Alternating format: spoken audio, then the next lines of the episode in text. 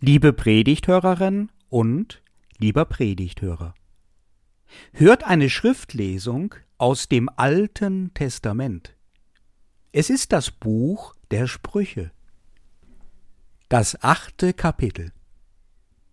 Die Weisheit spricht. Der Herr hat mich schon gehabt im Anfang seiner Wege. Ehe er etwas schuf, von Anbeginn her, ich bin eingesetzt von Ewigkeit her. Im Anfang, ehe die Erde war. Als die Tiefe noch nicht war, ward ich geboren. Als die Quellen noch nicht waren, die von Wasser fließen, ehe denn die Berge eingesenkt waren, vor den Hügeln ward ich geboren als er die Erde noch nicht gemacht hatte, noch die Fluren darauf, noch die Schollen des Erdbodens. Als er die Himmel bereitete, war ich da, als er den Kreis zog über der Tiefe, als er die Wolken droben mächtig machte, als er stark machte die Quellen der Tiefe, als er dem Meer seine Grenzen setzte und den Wassern, dass sie nicht überschreiten seinen Befehl, als er die Grundfesten der Erde legte, da war ich beständig bei ihm. Ich war seine Lust täglich und spielte vor ihm alle Zeit. Ich spielte auf seinem Erdkreis und hatte meine Lust an den Menschenkindern. So hört nun auf mich, meine Söhne, wohl denen, die meine Wege einhalten. Hört die Zucht und werdet weise, und schlagt sie nicht in den Wind. Wohl dem Menschen, der mir gehorcht, dass er wache an meiner Tür täglich dass er hüte die Pfosten meiner Tore. Wer mich findet, der findet das Leben und erlangt Wohlgefallen. Ein Wohlgefallen vom Herrn. Wer aber mich verfehlt, zerstört sein Leben. Alle, die mich hassen, lieben den Tod. Jubilate heißt der Gottesdienst und der Sonntag. Ihr sollt, ihr dürft jubeln, euch von Herzen freuen, jubelt. Jubel ist die Steigerung von Freude. Der Theologe Klaus Berger sagte einmal, die Freude sei eigentlich ein theologischer Begriff kann man so sehen, denn wahre Freude ist immer gemeinsame Freude, nicht auf Kosten anderer. Und sie deutet darauf hin, dass Gottes Schöpfung für alle Menschen gut und Licht sein will. Die Freude ist theologisch begründet. Wir befinden uns erst wenige Sonntage Wochen nach dem Osterfest. Der Herr ist auferstanden. Er ist wahrhaftig auferstanden, und wir müssen uns nicht fürchten vor Tod und Teufel.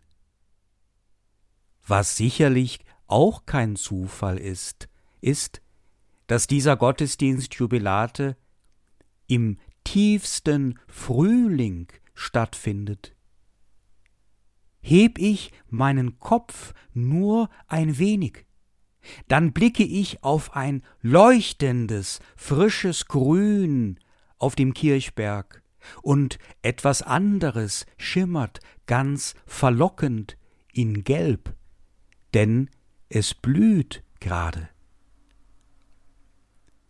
Und da gibt es noch etwas Schönes, woran wir uns erfreuen dürfen. Der Bibeltext hat es gerade gesagt. Die Weisheit.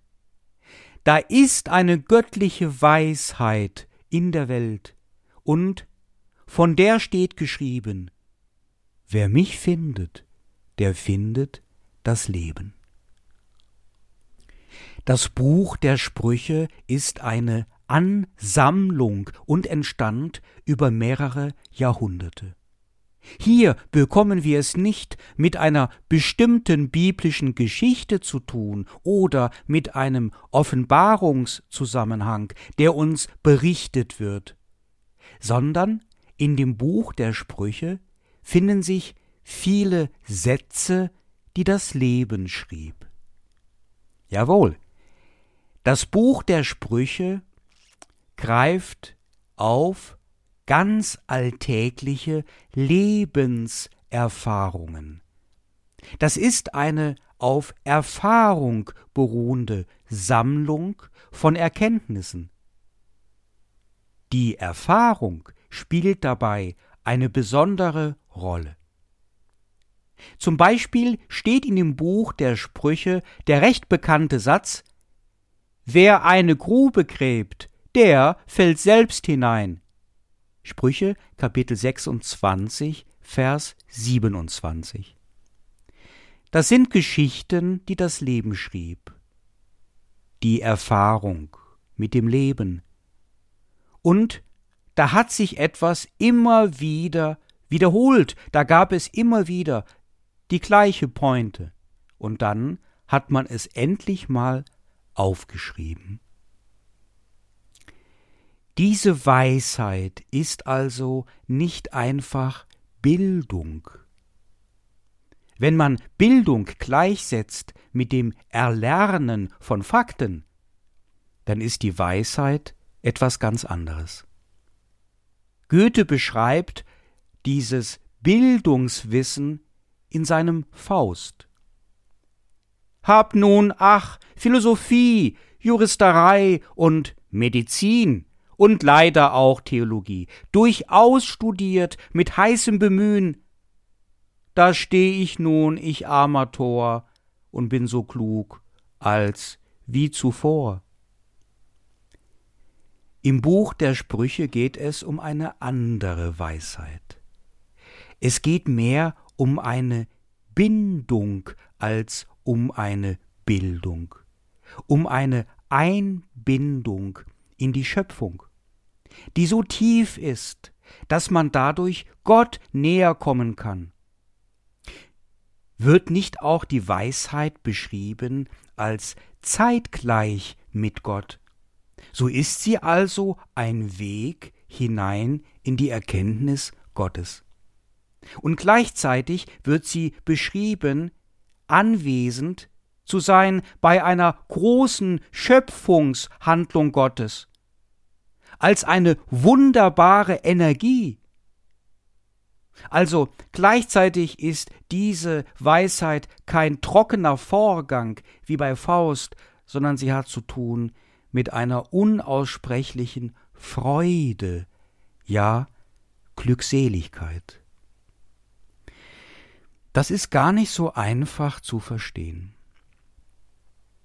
Also, ich möchte etwas erzählen von einem Mann, einem weisen Mann, jemandem, der diese Weisheit kennt, von der hier erzählt wird. Da bin ich mir ziemlich sicher. Es ist ein Karatekämpfer, ein japanischer Karateka. Er hatte sich spezialisiert auf den Bruchtest und konnte einen großen Eisblock, der fast so groß war wie er selber und viel schwerer, mit einem einzigen Schlag in zwei Teile teilen.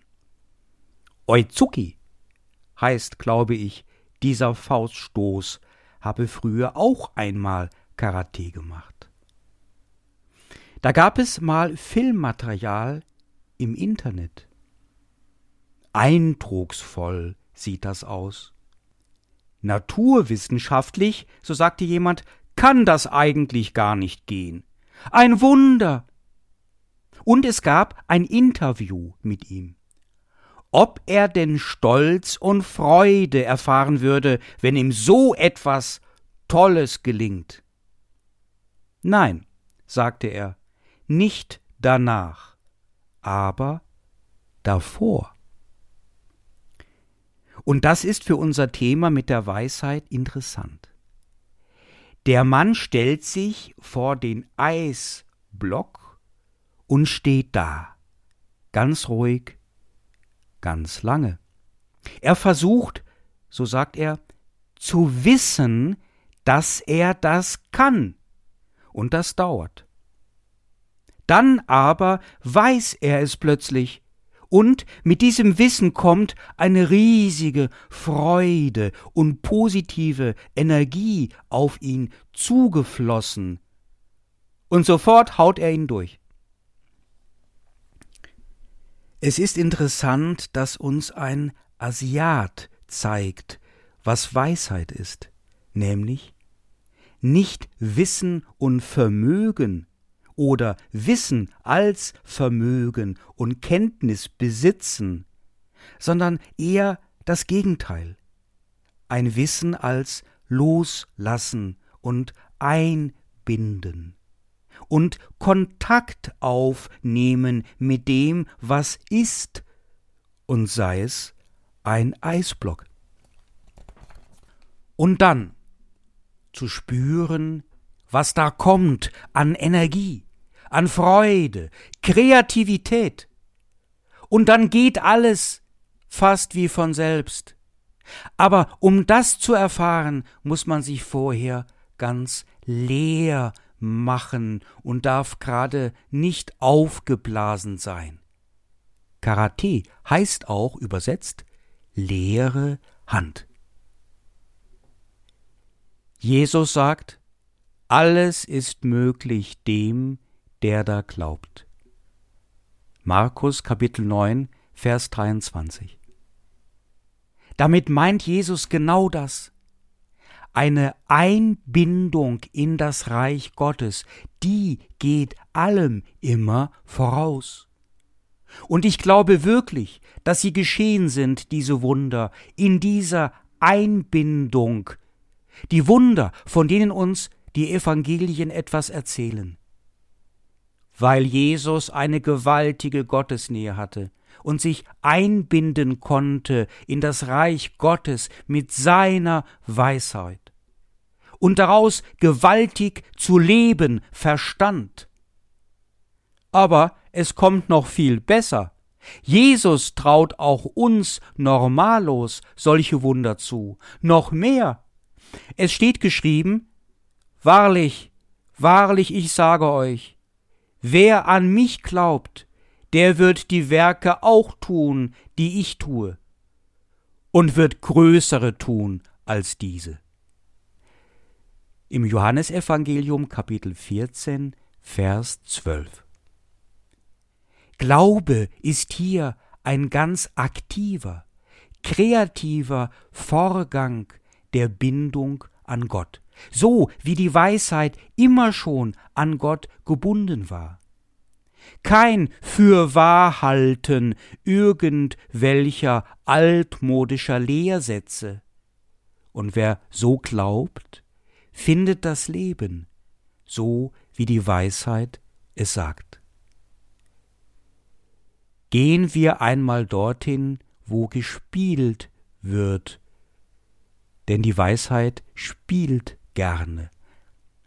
Wo gespielt wird, viel und oft lang und voller Elan, in eine Kindertagesstätte. Da wird gebaut und geklopft, gelacht und sich gedreht, gestritten auch manchmal und hoffentlich selten geweint, miteinander etwas konstruiert und gemalt, gesungen und getanzt und immer ist es Spiel. Eines der besten Bücher, welche ich kenne über die Religionspädagogik in den Kindertagesstätten, geschrieben von einer schlauen Sozialpädagogin, trägt den Titel Gott im Spiel.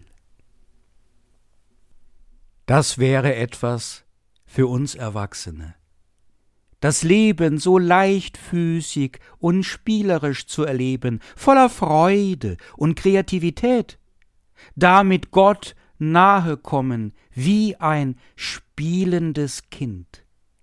seine ersten Erfahrungen sammeln, noch einmal zurückgehen auf Los, noch einmal die Starttaste drücken und dann die Welt erkunden, spannende Geschichten erleben, mit den Kindern aus der Nachbarsgruppe, mit den Pflanzen im großen Garten, und dann ist da sogar eine Schaukel und ein Sandkasten. Toll! Nochmal Kind sein. Ein Kind Gottes. Warum eigentlich nicht? Also, Herr Pfarrer, nun spinnen Sie mal nicht so rum, könnte man denken. Den Kindern in einer Kindertagesstätte geht es gut, ja, aber die sind auch gut aufgehoben. Die haben auch viel Personal um sich herum, was ein Auge auf sie wirft. Die sind gut begleitet und umsorgt, ausgerüstet, finanziert. Und die haben auch ihre Grenze und Leute, welche ihnen sagen, wo es lang geht und die müssen denen gehorsam sein, sonst läuft nix mit Exploration und Entdecken und Spielen und Rumtollen. Ja, klar, aber genau das steht doch auch drin im Text, in unserem heutigen Bibeltext. Da ist die Rede von Gehorsam. Wohl dem Menschen, der mir gehorcht, von aufmerksamen Hinhören ist die Rede und befolgen. Hört die Zucht und werdet weise. Von räumlichen Grenzen, von Pfosten und von Toren, von Wachsamkeit und aufmerksam sein. Die Weisheit kommt gerade zu sich selbst, indem sie die Grenzen akzeptiert. Ein reiches Eigenleben ist eine wunderbare Sache. Da gibt es so viel zu entdecken, man muss gar nicht groß nach draußen gehen, auch in seinem Inneren. So vieles, was man auch an Begabungen geschenkt bekam. Träume hat man auch und Fantasien, das will ausgelebt werden aber das hat eine Grenze, sonst wird es egozentrisch und eigenbrötlerisch und einfach idiotisch, denn Idios griechisch heißt übersetzt eigenprivat. Und die Grenze dafür kennt die Weisheit. Geld ist eine wunderbare Sache, so etwas wie kostbares Spielzeug, mit dem man viel Freude haben kann, wenn man gut spielt und fair und andere mitspielen lässt und die Regeln der Gemeinschaft beachtet. Sonst wird man sehr schnell einsam beim Spielen und verliert alles bei Monopoly und spielt ganz alleine am Parkhaus irgendwann und hätte doch lieber Leute, die mit einem spielen, aber die sind weggelaufen und haben Egoismus vorgeworfen und Streit hat es auch gegeben. Und die Weisheit kennt die Grenze. Die Natur ist so schön, gerade jetzt, und bunt und macht Spaß. Da kann man auf Bäumen klettern und den Bienen zugucken und die bunten Blumen pflücken und daran riechen, die duften nämlich. Und was wir alles für Blumen rausrupfen können und Bäume absägen und Bienen zertrampeln, und wenn wir das tun, dann ist es bald aus mit der schönen Natur, und wenn wir zu viele Flugzeuge haben fliegen lassen, dann fliegen auch bald die Luftballons nicht mehr. Die Weisheit kennt die Grenze. Freiheit Alleine das Wort klingt nach Sommer und Verheißung, Schwimmbad und nach dem ersten Sprung vom Zehn-Meter-Brett. Wie viele Lieder haben schon dieses Wort Freiheit besungen? Welch ein schönes Gefühl, zu explorieren, nach vorne zu gehen, ohne zu wissen wohin, einfach weil man es kann und etwas riskieren kann. Und es war gut, es ist gut gegangen, Mach ich, bin so frei. So ein heiliges Gut, die Freiheit, die man hat, aber die hat auch eine Grenze, und wenn man eine persönliche Freiheit übertreibt, dann Bedeutet dies Zwang und Einschränkung für andere, dann stimmt was nicht mit der Verhältnismäßigkeit. Und wenn die Freien dieser Welt frei sind durch die Versklavung anderer, da möchte man lieber nicht zu denen gehören, deren freiheitliches Leben auf dem engen Leben anderer beruht. Und diese Grenze kennt die Weisheit. Diese Grenze kennt die Weisheit, weil die Weisheit auch Gott kennt. Sie war bei ihm schon, als noch nichts war, und dann auch, als er alles erschuf, und hatte ihre Freude an den Menschenkindern. Die Weisheit Gottes kennt beides, das Leben und Gott. Und deswegen kennt sie ganz genau die Grenze, den Zaun, Sie schützt uns davor, werden zu wollen wie Gott selbst. Sie weist uns in die Schranken, wenn wir uns zu weit aus dem Fenster lehnen, und gerade deswegen finden wir durch sie zum Leben. Denn gelingendes Leben braucht seine Grenze, wie die Kindertagesstätte eine Mauer, das gemeinsame Zusammenleben, seine Regeln wie ein lustvolles Spiel. Je stärker der Zaun, desto deutlicher das darin befindliche Leben. Die Weisheit bindet uns ein in das Geheimnis der Zusammenhänge. Und wenn es selbst das Geheimnis um einen Eisblock ist. Die Weisheit kennt das Maß und das Ziel. So steht es geschrieben. Hört die Zucht und werdet weise. Wir Menschen sind doch allzu freiheitsliebend. In unserer Corona-Zeit entpuppt sich eine Schwierigkeit im Umgang mit den Verordnungen und Maßregeln. Die Lockdowns werden allzu rasch hinterfragt. Politiker und Politikerinnen möchten sich profilieren, indem sie den politischen Entscheidungen besondere Freiheiten entgegensetzen. Sie können sich der Sympathie von Wählern und Wählerinnen gewiss sein und ihren Stimmen.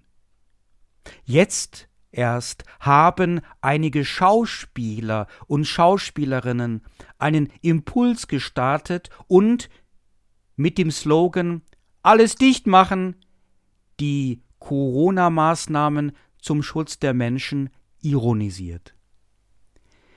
Das sollte man nicht überinterpretieren. Wir sind alle ein wenig nervös. In dieser schweren Krise muss auch mal eine Aktion missraten dürfen. Und wir haben Verständnis für die Freiheitsliebe von Menschen. Aber weise ist das nicht besonders. Jubilate, freut euch, denn die Freude ist nicht irgendwo da draußen, sondern in den Dingen, ganz nah. Mein lieber Schwiegervater Dieter sagt gelegentlich, er wird dieses Jahr 92 Jahre alt, und er ist weise. Alles Heil liegt mitten inne, und das Höchste bleibt das Maß. Und der Frieden Gottes, welcher höher ist als alle menschliche Vernunft, er bewahrt unsere Herzen und Sinne in Jesus Christus. Amen.